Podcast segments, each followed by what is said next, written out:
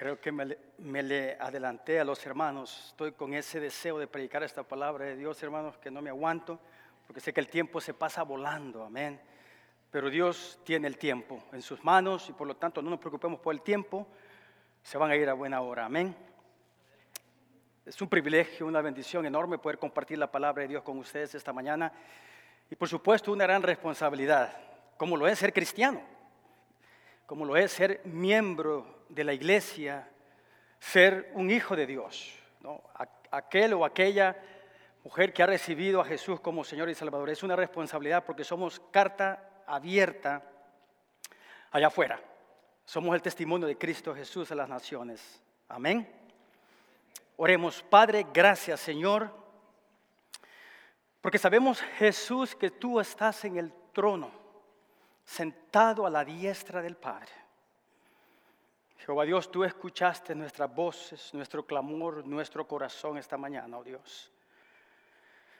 Padre, venimos a este lugar no es por nosotros, es porque tú eres el único digno de adoración. Venimos, Señor, porque sabemos que necesitamos convivir como iglesia y necesitamos de tu palabra también, oh Dios. Y necesitamos de tu palabra dura como lo que vamos a leer, a escudriñar, a meditar en tu bendita palabra, en el libro de Santiago. Ayúdanos, Señor, perdona nuestros pecados. Ayuda al predicador, oh Dios, en el nombre de Jesús. Amén y amén.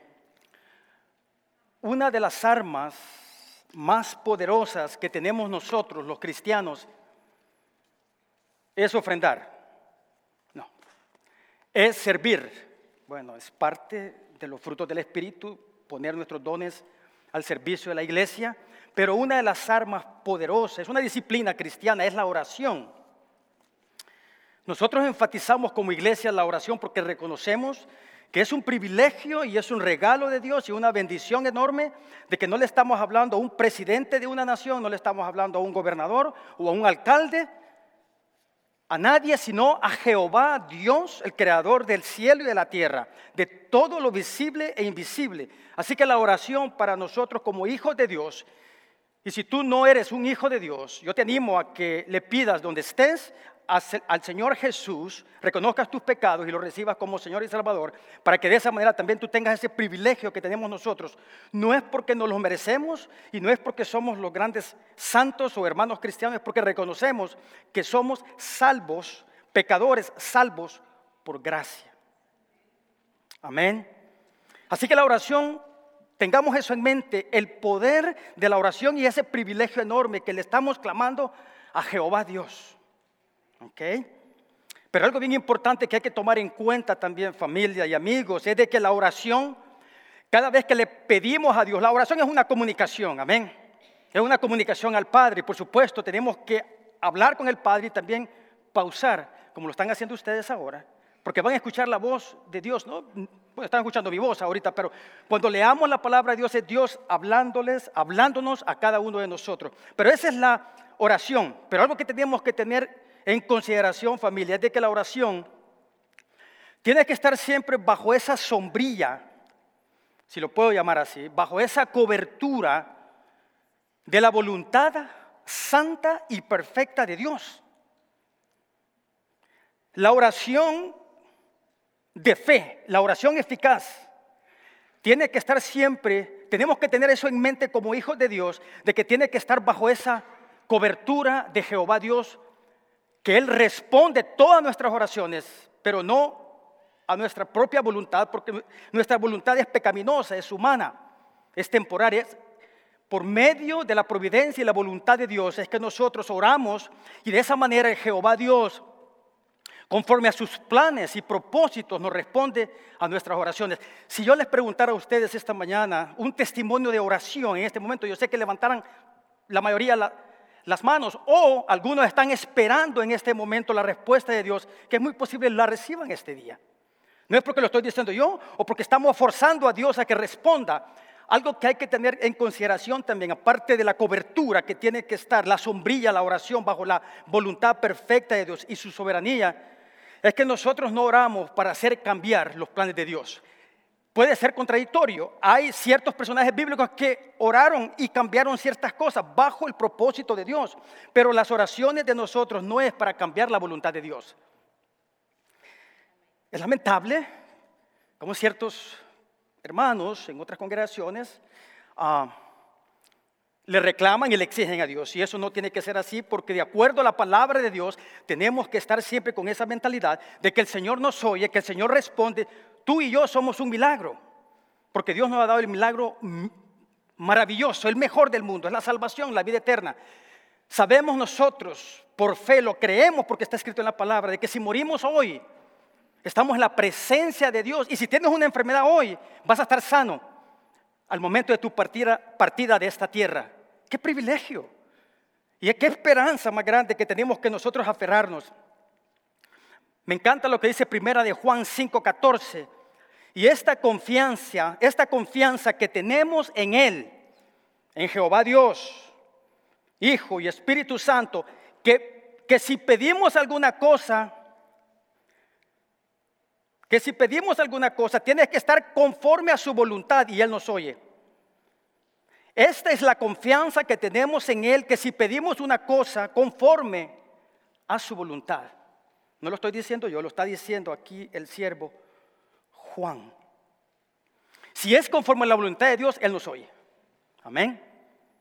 Si es por nuestros propios deleites o necesidades, que no digo que no es bíblico orar por nuestras necesidades, pero si el enfoque es solamente yo, yo, yo y sin confiar en la soberanía y la voluntad de Dios, esas oraciones no tienen esa efectividad. Vamos a ir a Santiago. Vamos a ir a Santiago capítulo 5 y este sí es el último sermón. Creo que el hermano José Luis dijo que era el último sermón el domingo pasado y yo me alegré. Dije, voy a tener vacaciones. Pero sí, es parte de, esta es la parte 2 del final de la serie de sermones en esta maravillosa epístola del siervo Santiago, medio hermano de Jesús, medio hermano de Jesús, el cual reconoció después de que Jesús resucitó a su hermano como Señor y Salvador. Y es tan, tan, tan práctica esta carta, hermano. O sea, si hay algo que tenemos que ver, que hay cartas un poquito más sofisticadas, por decirlo así, ¿no? El apóstol Pablo es más ah, teología profunda, ¿no? Hay que detener, hay que pausar. No digo que con Santiago tenemos que hacerlo rápido. La lectura, al contrario. Pero lo que me sorprende mucho es de que Santiago no se va por las ramas. Santiago no se va por las ramas.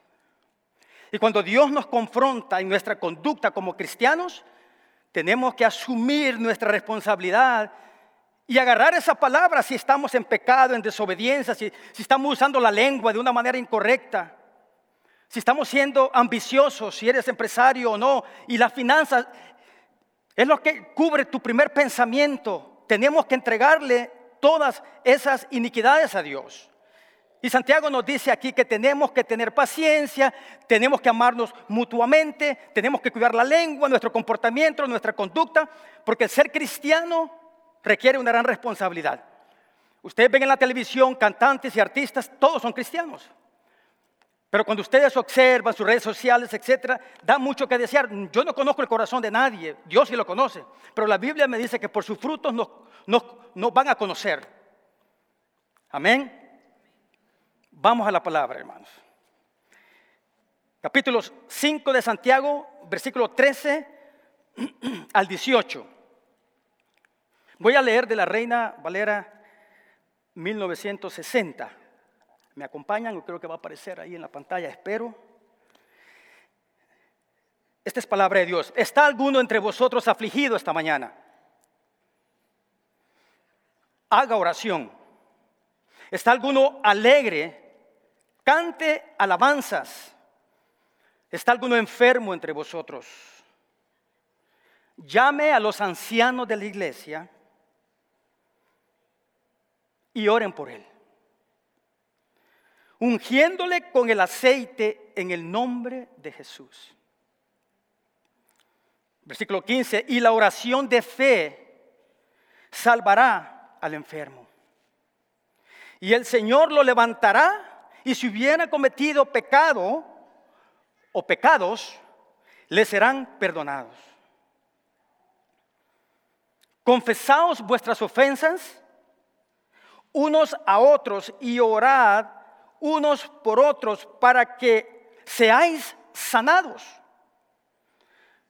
La oración eficaz del justo puede mucho. Y aquí nos pone un ejemplo de un hombre de carne y huesos en la historia bíblica, como usted y como yo, con pasiones semejantes a las nuestras, y pone este ejemplo, Santiago, en el versículo 17 al 18, de esta manera. Elías era un hombre sujeto a pasiones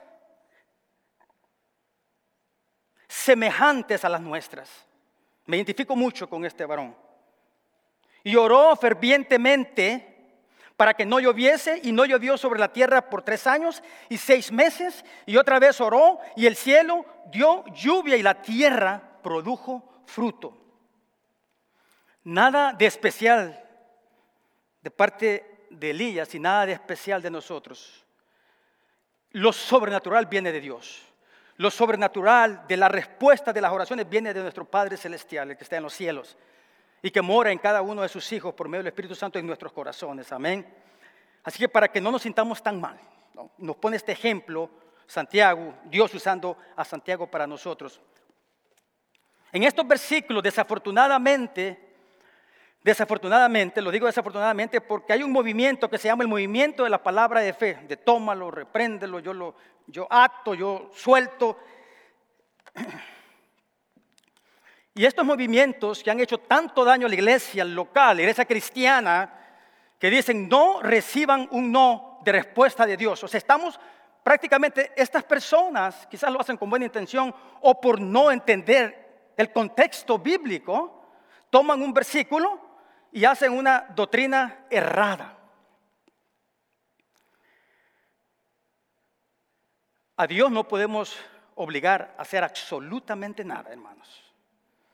Estamos bajo su soberanía, bajo su providencia y solamente nos rendimos a Él. Si Dios nos decide, decide ahora llevarme a su presencia, amén. Y si Dios decide que yo viva 80 años,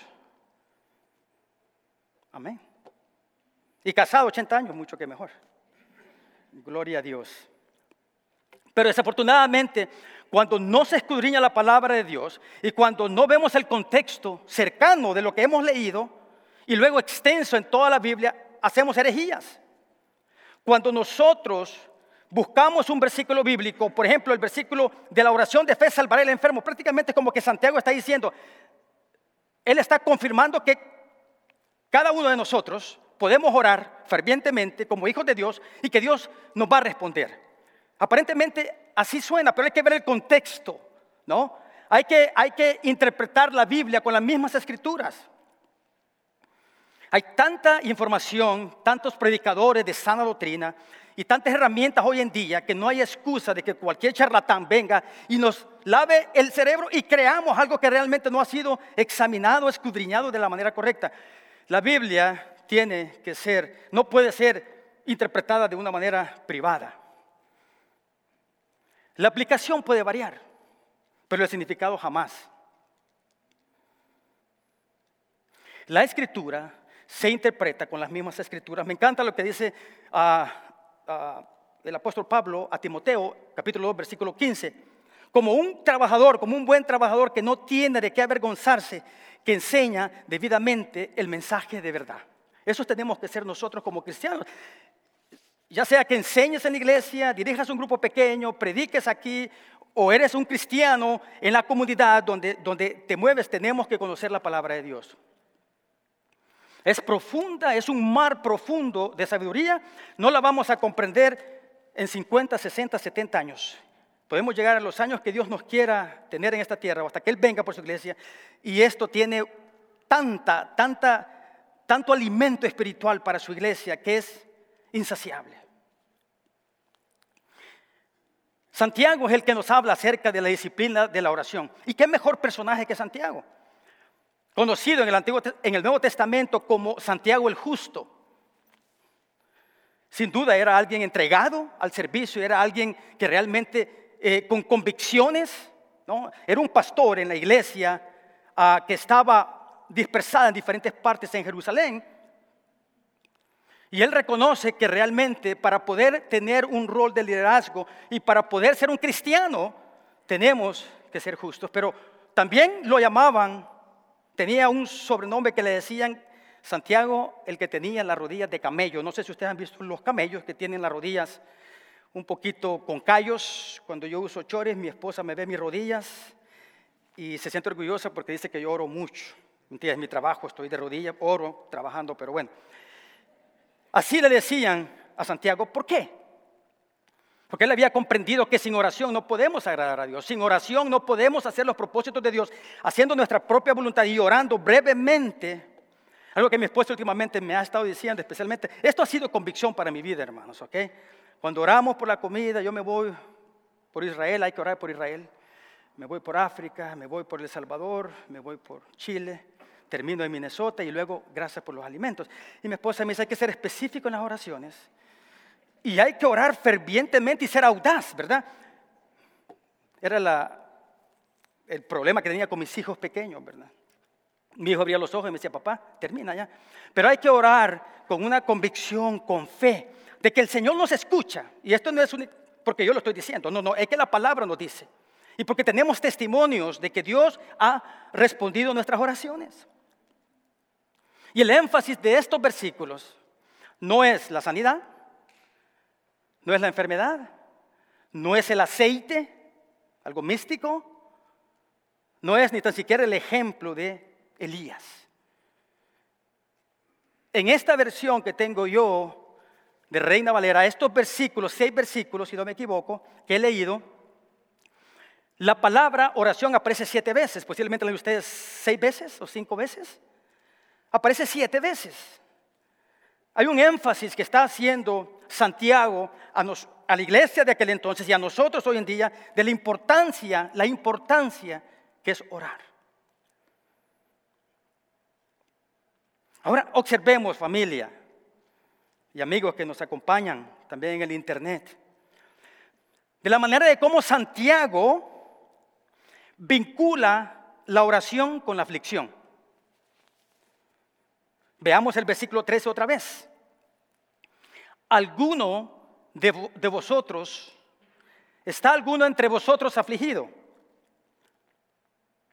¿Estás angustiado esta mañana? ¿Venís presionado por las dificultades que te agobian?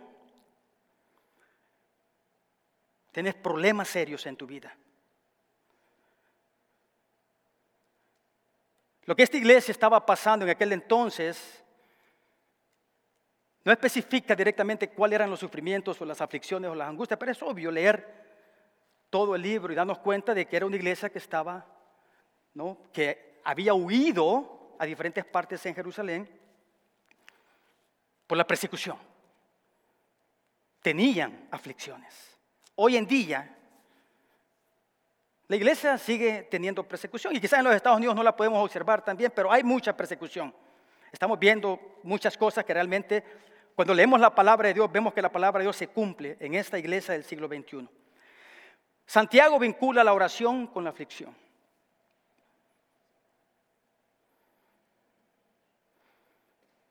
En 1 Tesalonicenses capítulo 5, 17 nos dice que tenemos que orar sin cesar, orar en todo momento. Y aquí con la pregunta que empieza Santiago es, ¿está alguien de nosotros afligido?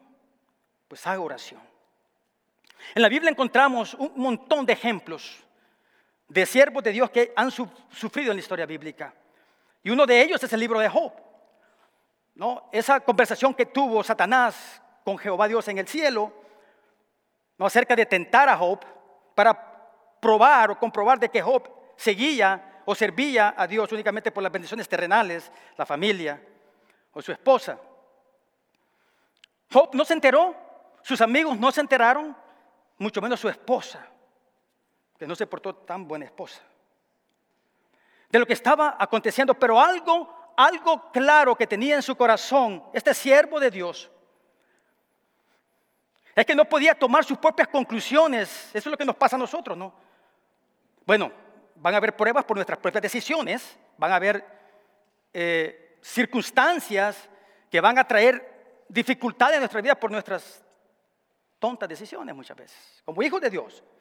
Pero Job sabía de que él era un hombre que servía a Dios, que amaba a Dios, que era justo ante los ojos de Dios. Pero Job descansó en la fidelidad y la esperanza de Dios. ¿Estás descansando tú en la fidelidad y la esperanza de Dios? Estoy descansando yo en medio de mis tribulaciones en la fidelidad y la esperanza de Dios. Y, esa esperanza es nuestra redención, familia. Es nuestra redención. Recibimos una bendición estando a este lado de la eternidad, porque Dios sana al que Él quiera sanar y Dios se lleva al que Él quiera llevarse. Dios abre oportunidades de trabajo al que Él quiera dársela y al otro lo mantiene en ese lugar. Lo que tenemos que siempre pedirle a Dios, como hizo Job, Señor, dame la sabiduría.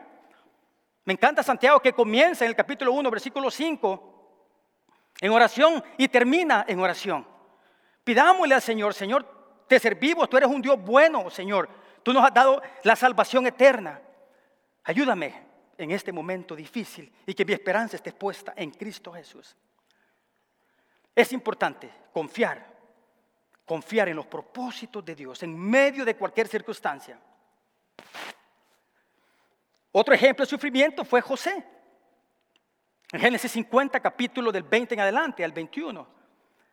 José fue vendido como esclavo por sus hermanos, hubo una envidia, hubo ese pecado de sus hermanos por una eh, palabra profética, por un sueño que este siervo tuvo y fue vendido. y escuchen bien lo que él dice al final de esta historia. En el versículo 20 al 21 dice José, vosotros pensáis mal contra mí, mas Dios lo encaminó a bien. Por eso Santiago no se equivocó, siendo usado por el Espíritu Santo para escribir esta carta a la iglesia judía en aquel entonces. Y no se equivocó Dios tampoco, porque es Dios perfecto, que se aplica a nuestras vidas. Ahora tenemos que orar continuamente sin desmayar en toda situación y en toda angustia. Estaba pensando en los cristianos en el Medio Oriente ahorita, cristianos en Palestina y cristianos en Israel. Está viendo un artículo que están orando con un fervor. Están derramando todo su ser para que el Señor lleve paz a esa región. Para que gentes puedan escuchar el mensaje de los judíos inconversos y palestinos inconversos. Tenemos que confiar en la perfecta voluntad de Dios, que incluso las guerras, incluso la enfermedad que tú tienes, incluso el conflicto con tu hijo adolescente o tu hija adolescente o tu matrimonio o tu jefe o tus empleados, Dios lo hace. Dios permite esas cosas con un propósito. No podemos quedarnos, no podemos posicionarnos como cristianos quejones todo el tiempo. Tenemos que clamarle a Dios, tenemos que pedirle a Dios que nos muestre, que nos dé la sabiduría para comprender cuáles son sus propósitos o qué nos está enseñando Dios en cada circunstancia de nuestra vida. En segundo lugar, Santiago vincula la oración con la alegría. Santiago hace esa comparación o esa similitud que tenemos que orar también cuando estamos alegres. Amén. Cuando estamos contentos, cuando estamos de buen ánimo. Yo miraba a mi esposa alabar a Dios en oración, feliz y contenta, porque en su corazón hay felicidad y hay alegría por las cosas que Dios está haciendo y va a hacer en nuestras vidas. Hermanos, y cuando nosotros estamos en un triunfo, en una conquista, nosotros Dios nos ha respondido una oración que hemos esperado por años. Y estamos felices, alabamos a Dios, no cualquier canción. Alabanzas al Rey de Reyes y Señor de Señores, como lo hicimos en esta mañana. En, este, en esta iglesia puede haber a este lado gente que está sufriendo y a este lado gente que está feliz y contenta. Pero de todas maneras tenemos que siempre darle gracias a Dios en oración, sea alegres o sea tristes. Y en medio de esas circunstancias, que nuestro corazón esté regocijante de alegría y de felicidad por lo que Dios está haciendo en cada uno de nosotros. Me encanta lo que dice el Salmo 30, versículo 11 al 12. Este es un salmo de David. Tú cambiaste mi duelo en alegría, en alegre danza. Tú cambiaste mi duelo en alegre danza. Me quitaste la ropa de luto y me vestiste de alegría. Para que yo no, para que yo cante alabanzas y no me quede callado. Oh Señor mi Dios, por siempre te daré gracias. ¿Le está dando gracias a Dios por las atribulaciones? ¿O nos estamos quejando por las pruebas y las dificultades? Porque déjeme decirte que como cristianos vamos a sufrir, como cristianos nos vamos a enfermar, como cristianos nos van a despedir por nuestras convicciones, que no nos despidan del trabajo por haraganes, somos mal testimonio, ¿verdad? Pero nos van a despedir, nos van a despreciar, la familia nos va a despreciar porque confesamos el nombre de Cristo Jesús y porque los amamos y porque compartimos el Evangelio. Muchos nos van a despreciar. Seguimos orando por ellos y seguimos alabando a Dios con alegría, con gozo y con confianza de que Él tiene los planes perfectos y que quizás no vamos a ver lo que nosotros hemos sembrado. Eso me ha pasado a mí. Yo he compartido el Evangelio con muchas personas y digo, Señor, ¿qué pasa si no veo resultados? No se trata de que yo vea los resultados, se trata de que yo siembre esa semilla y cuando estemos en la presencia de Dios te vas a dar cuenta que quizás a aquella persona que vendía paletas o al supermercado, tú compartiste el Evangelio, Dios lo tocó, se sembró la semilla, alguien más la cuidó y luego dio fruto y y nos vamos a reunir en el cielo con estas personas. Está en la providencia, en los planes perfectos de nuestro Dios Todopoderoso. En tercer lugar, Santiago vincula la oración con la enfermedad. Santiago vincula la oración con la enfermedad. Como les dije anteriormente, nos vamos a enfermar. Le pedimos a Dios por salud, pero estamos en este cuerpo que está muriendo cada día, nuestras células se están regenerando, pero hay más células que se están muriendo cada día. Somos renovados espiritualmente, gloria a Dios. Y nuestra esperanza es la redención que vamos a tener nuestros cuerpos glorificados, nuestros cuerpos glorificados. Vamos a, ser jóvenes por la eternidad, amén. No enfermedad. Mi esposa va a lucir siempre bella como luce ahora, así que no me aguanto por llegar a ese momento, pero Santiago vincula la oración con la enfermedad. Es bien interesante porque Santiago dice, Santiago nos dice en el capítulo, en el versículo 14, ¿está alguno enfermo entre vosotros? Llame a los ancianos de la iglesia para que oren por él, ungiéndole con aceite en el nombre del Señor.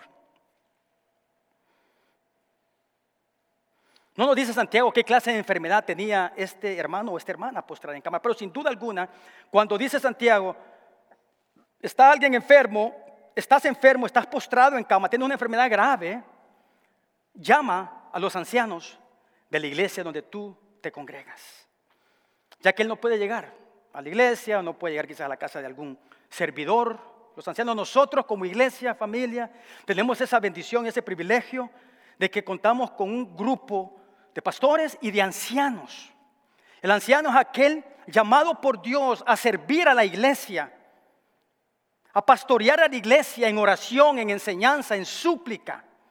Tenemos la bendición enorme, familia, de poder llamar por teléfono. Yo soy uno de ellos. Humildemente se los digo, tienen alguna necesidad o quieren orar, quieren que alguien ore por ustedes de los ancianos que no hablan español. Podemos traducir también.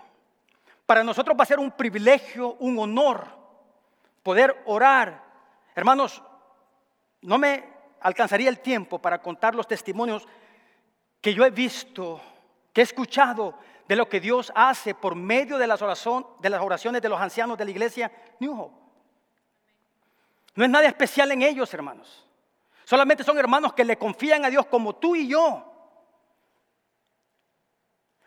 Que le clamamos a Dios con una oración ferviente de fe y le pedimos a Dios y Dios hace milagros. Hermanos, uno de los privilegios más grandes, aparte de la responsabilidad de servirles como anciano, hermano, han sido los testimonios que continuamente escucho. No tengo por qué sorprenderme, pero estar cerca de la escena y orar por personas enfermas de cáncer, orar por personas en dificultades de salud y de repente escuchar el testimonio de que salió bien la operación, de que fue sanada de cáncer. Es algo maravilloso, amén. Es algo maravilloso. Cuando Santiago le dice al enfermo, llama a alguien de los ancianos para que oren por él. No está diciendo busca a aquel hermano que tiene el don de sanidad. Y eso es lo que sucede muchas veces, ¿verdad? que desafortunadamente sucede en ciertas iglesias donde se levanta alguien y dice, yo tengo el don de sanidad. Yo creo en un Dios poderoso y creo en los dones espirituales. ¿ok? No vayan a pensar que yo tengo un entendimiento erróneo de la palabra de Dios. No, yo creo en el poder y creo también en los dones espirituales, pero también creo yo, veo en la palabra de Dios que Santiago no pide a un hermano en particular que tenga un don de sanidad. ¿ok? Está pidiendo a los ancianos. ¿Son ellos el don de sanidad? No, son los que Dios ha llamado para servir, para orar, para interceder por ustedes y por mí. Si tú eres un hijo de Dios y te consagras cada día al Señor, estoy hablando en serio, hermanos, porque esto a mí me ha traído mucha convicción como cristiano. Si tú eres alguien que no se mezcla con las cosas del mundo, vivimos en el mundo, no somos parte del mundo, pero nos, tenemos amistad con el mundo. Porque si tenemos amistad con el mundo, no somos cristianos, somos enemigos de Dios. Pero si tú eres alguien que en medio de este cuerpo pecaminoso, que tenemos que pedir perdón todos los días por nuestras faltas, tú puedes orar por alguien que esté enfermo. Y si está en la perfecta voluntad de Dios de sanarlo, lo va a levantar. En nuestra iglesia anteriormente llegó un hermano que, que recibió a Cristo como Señor y Salvador y su esposa porque tenía cáncer. Y llega el grupo pequeño de nosotros y estuvimos ahí. Fue un tiempo muy lindo cuando le, descubrieron el cáncer, le dijeron que iba a durar no más de tres meses, cuatro meses. Y estuvo en el grupo pequeño con nosotros año, seis meses. Yo creo que fueron los mejores años que él vivió en compañía de su esposa y sus hijos adolescentes. ¿Saben qué, hermanos? Oramos, oramos, ayunamos, le clamamos. Los ancianos de esa iglesia, la congregación, iglesias por todas partes del mundo oraban por este varón. Y Dios respondió la, oración. Porque ahora Él está en la presencia de Dios sano, sin cáncer.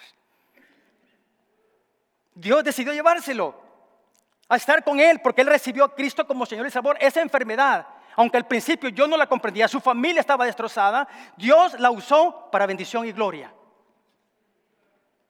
La vez pasada, hace unos años atrás, mi esposa recibe una llamada de una amiga de ella que su esposo estaba grave en el hospital un hombre bastante joven, que trabajaba poniendo techos, y se cayó. Y el golpe fue tan severo que quedó en coma y los doctores no daban esperanza alguna. Es la primera vez que yo conocía a este siervo, Roxana sí lo conoció, conocía a su esposa. Y honestamente no, no sabía si él era cristiano o no. Mi esposa me dice, Milton, vamos a orar. Está en el hospital grave. Vamos a acompañar a la esposa. Tenían un bebé recién nacido hermoso hermosa criatura. Y fuimos con mi esposa, y yo les digo honestamente, hermanos, iba dudando. ¿ok? En mi humanidad, yo dije, Señor, voy a ser obediente, voy a orar, pero cuando vi a este joven postrado ahí en ese cuarto, me partió el corazón. Y le dije a mi esposa, vamos a orar. Vamos a orar. Y lo hicimos. Me recuerdo que en medio de la oración, él no contestaba, le pedí al Espíritu Santo, Señor, si este varón me escucha, Padre, que pueda reconciliarse contigo si es cristiano o si no es cristiano, que te reciba en este momento. Pero Padre, ve a la esposa, ve a su hija, a su hijo, ve a la familia. Los doctores no han dado esperanzas, pero Padre, que se haga tu voluntad y no la de nosotros. Eso es orar con fe o orar sin fe. Hermanos, eso es orar con fe, de acuerdo a la palabra de Dios. Padre, clamamos que lo levantes, que lo sanes, que lo restaures. Padre, Jehová Dios, en el nombre de Jesús. No es porque te lo estoy diciendo yo, porque yo tengo el don de la sanidad, de ninguna manera. Nos fuimos a casa. Seguimos en contacto con la esposa, porque incluso yo estaba considerando eh, ¿dónde lo iban a velar el hermano? A este joven. Para acompañar a la esposa. Y resulta que le habla la esposa Roxana y le dice, despertó del coma. Pudo tomar agua y pudo hablarle al bebé, a su hijo. Los médicos, la ciencia, algunos médicos que sí reconocen que Dios hace milagros y otros que no. Pero realmente se quedaron sorprendidos. Eso pasó en el hospital de, de la Universidad de Minnesota, ¿no? Ahora ellos se movieron, ahora ellos viven en otro estado, ahora tiene salud, ahora tiene la energía, la vitalidad para compartir con su esposa y sus hijos. Gloria a Dios. Yo no entiendo cómo Dios obra, pero yo confío en su soberanía. Amén. Hay un propósito importante. Dios sana a este, Dios no sana. Hermanos, tenemos que orar con fe y dejar los resultados al Padre Celestial. Tenemos la gran bendición como iglesia de que nosotros podemos orar por ustedes, familia. No dudes. Yo se los he dicho a ustedes, hermanos, se los digo sinceramente. Cualquier necesidad, circunstancia, en cualquier hora del día, en la madrugada, en la noche, si tienen, yo voy a compartir mi número, háblenme. Y yo me contacto con otros ancianos y vamos donde estén a orar por ustedes. Amén. Porque yo creo en el poder de la oración. Tenemos que creer en el poder de la oración. El aceite, quiero aclarar, no es místico. Amén. Lo presenta aquí Santiago, que los ancianos van a ungir con aceite. Y en los tiempos bíblicos el aceite tenía su función. Tenía un agente curativo, ¿no? Lo usaban como medicina también. El aceite también era usado en los tiempos bíblicos para ungir a los pastores, a los profetas, a los reyes. Era un ritual que se hacía, ¿no? Que significaba apartarlo para una misión para Jehová Dios.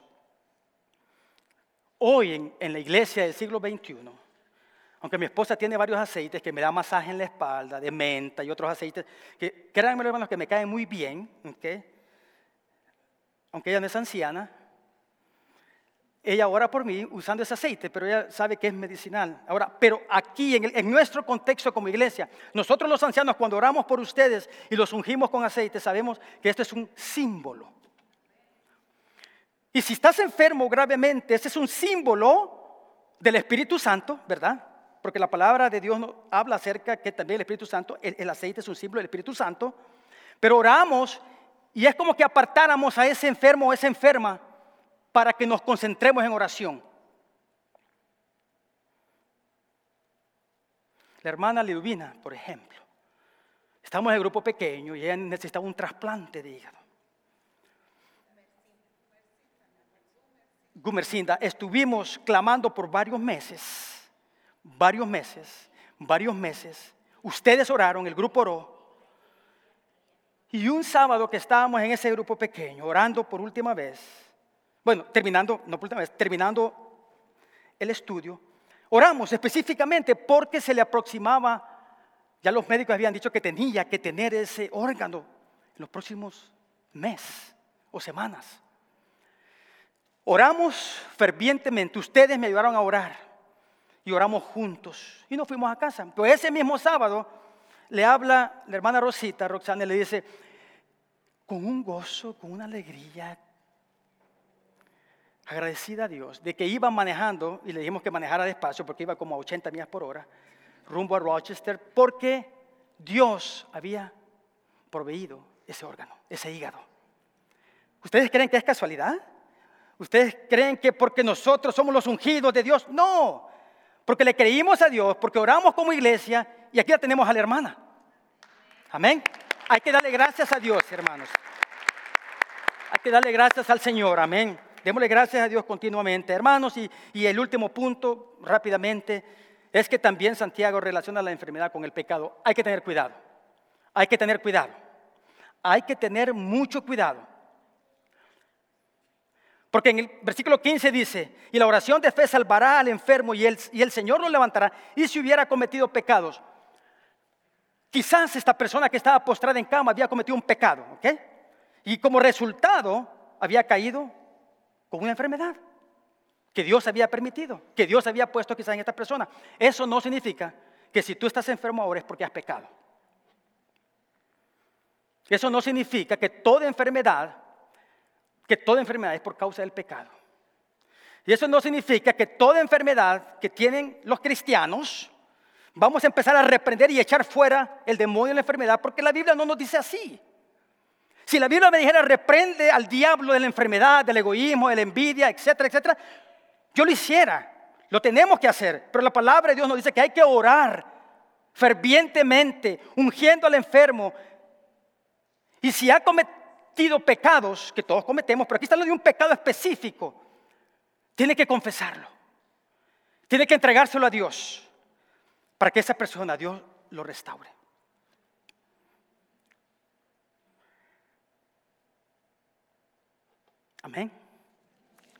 Así que tengamos bien en claro eso, que la palabra de Dios nos dice que no toda enfermedad es por motivo del pecado. Me encanta esa historia rápidamente de Juan capítulo 9, versículo 2 al 3, del hombre ciego de nacimiento. Le preguntaron los discípulos, las personas, maestro, ¿por qué nació este hombre ciego? ¿Por el pecado de sus padres?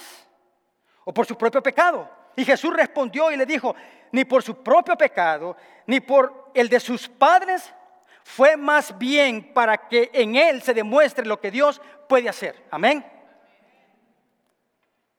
En la tradición judía existía eso, los judíos siempre siempre comparaban o asimilaban una enfermedad con pecado, una enfermedad con pecado, una enfermedad con pecado. Y aquí nos dice de que este hombre nació para la gloria de Dios porque iba a tener ese encuentro con Cristo y, y lo iba a sanar. Por otro lado, el rey David en el Salmo 38, después de haber cometido pecado con Bexabé y mandó a asesinar al esposo de esta mujer, él cayó enfermo debido al pecado. Y en el Salmo 38, versículo 7 al 8 dice, porque mis lomos están llenos de ardor y nada sano en mi carne, estoy debilitado y molido en gran manera. Aquí sí, aquí sí. Aquí sí, la situación de David era la enfermedad, el dolor, la fiebre, los huesos que sentía morirse, era por el pecado, no confesado. Nadie lo sabía, pero Dios sí. Entonces debe haber ese, ese cuidado, familia, amén. Debe haber ese cuidado de que no empezar a asumir, como le pasó con los amigos de Job, confiésate, confiésate tus pecados. No, hermanos. Pidámosle a Dios en oración sabiduría. Y por último, familia, y por último, le voy a pedir también a la banda que vaya pasando, por favor.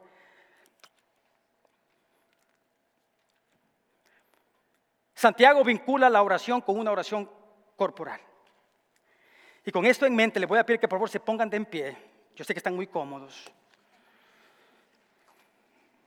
Alabado sea el nombre de Jesús, amén.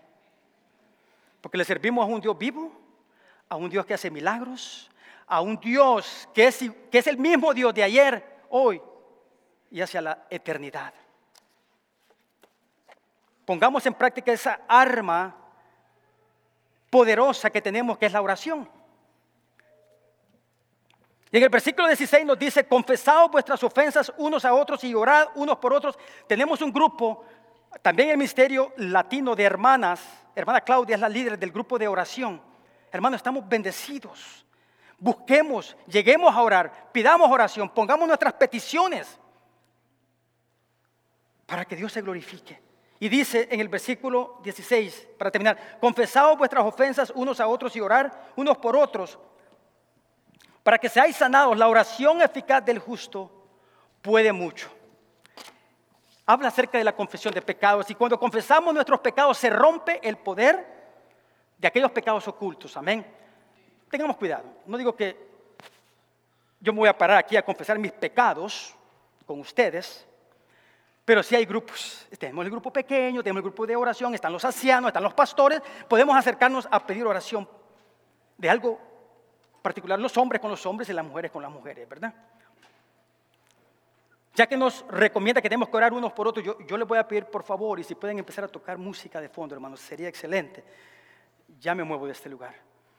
Que cierres tus ojos. Quizá va a parecer un poco raro esto, pero vamos a estar en silencio por un minuto. Yo sé que hay unos que están enfrente de la línea, otros que están atrás, pero te voy a pedir que si están enfrente, que oren entre la familia. Pero el que está, la persona que está enfrente de ti, que tú extiendas tu mano. Porque somos el cuerpo de Cristo. y tenemos que interceder los unos por los otros. Te pido que ores. Si es cómodo con la persona que está enfrente de ti de ponerle la mano, hazlo, pero hazlo con respeto. O levanta tu mano y empieza a orar en este momento. Yo voy a guardar silencio por un minuto.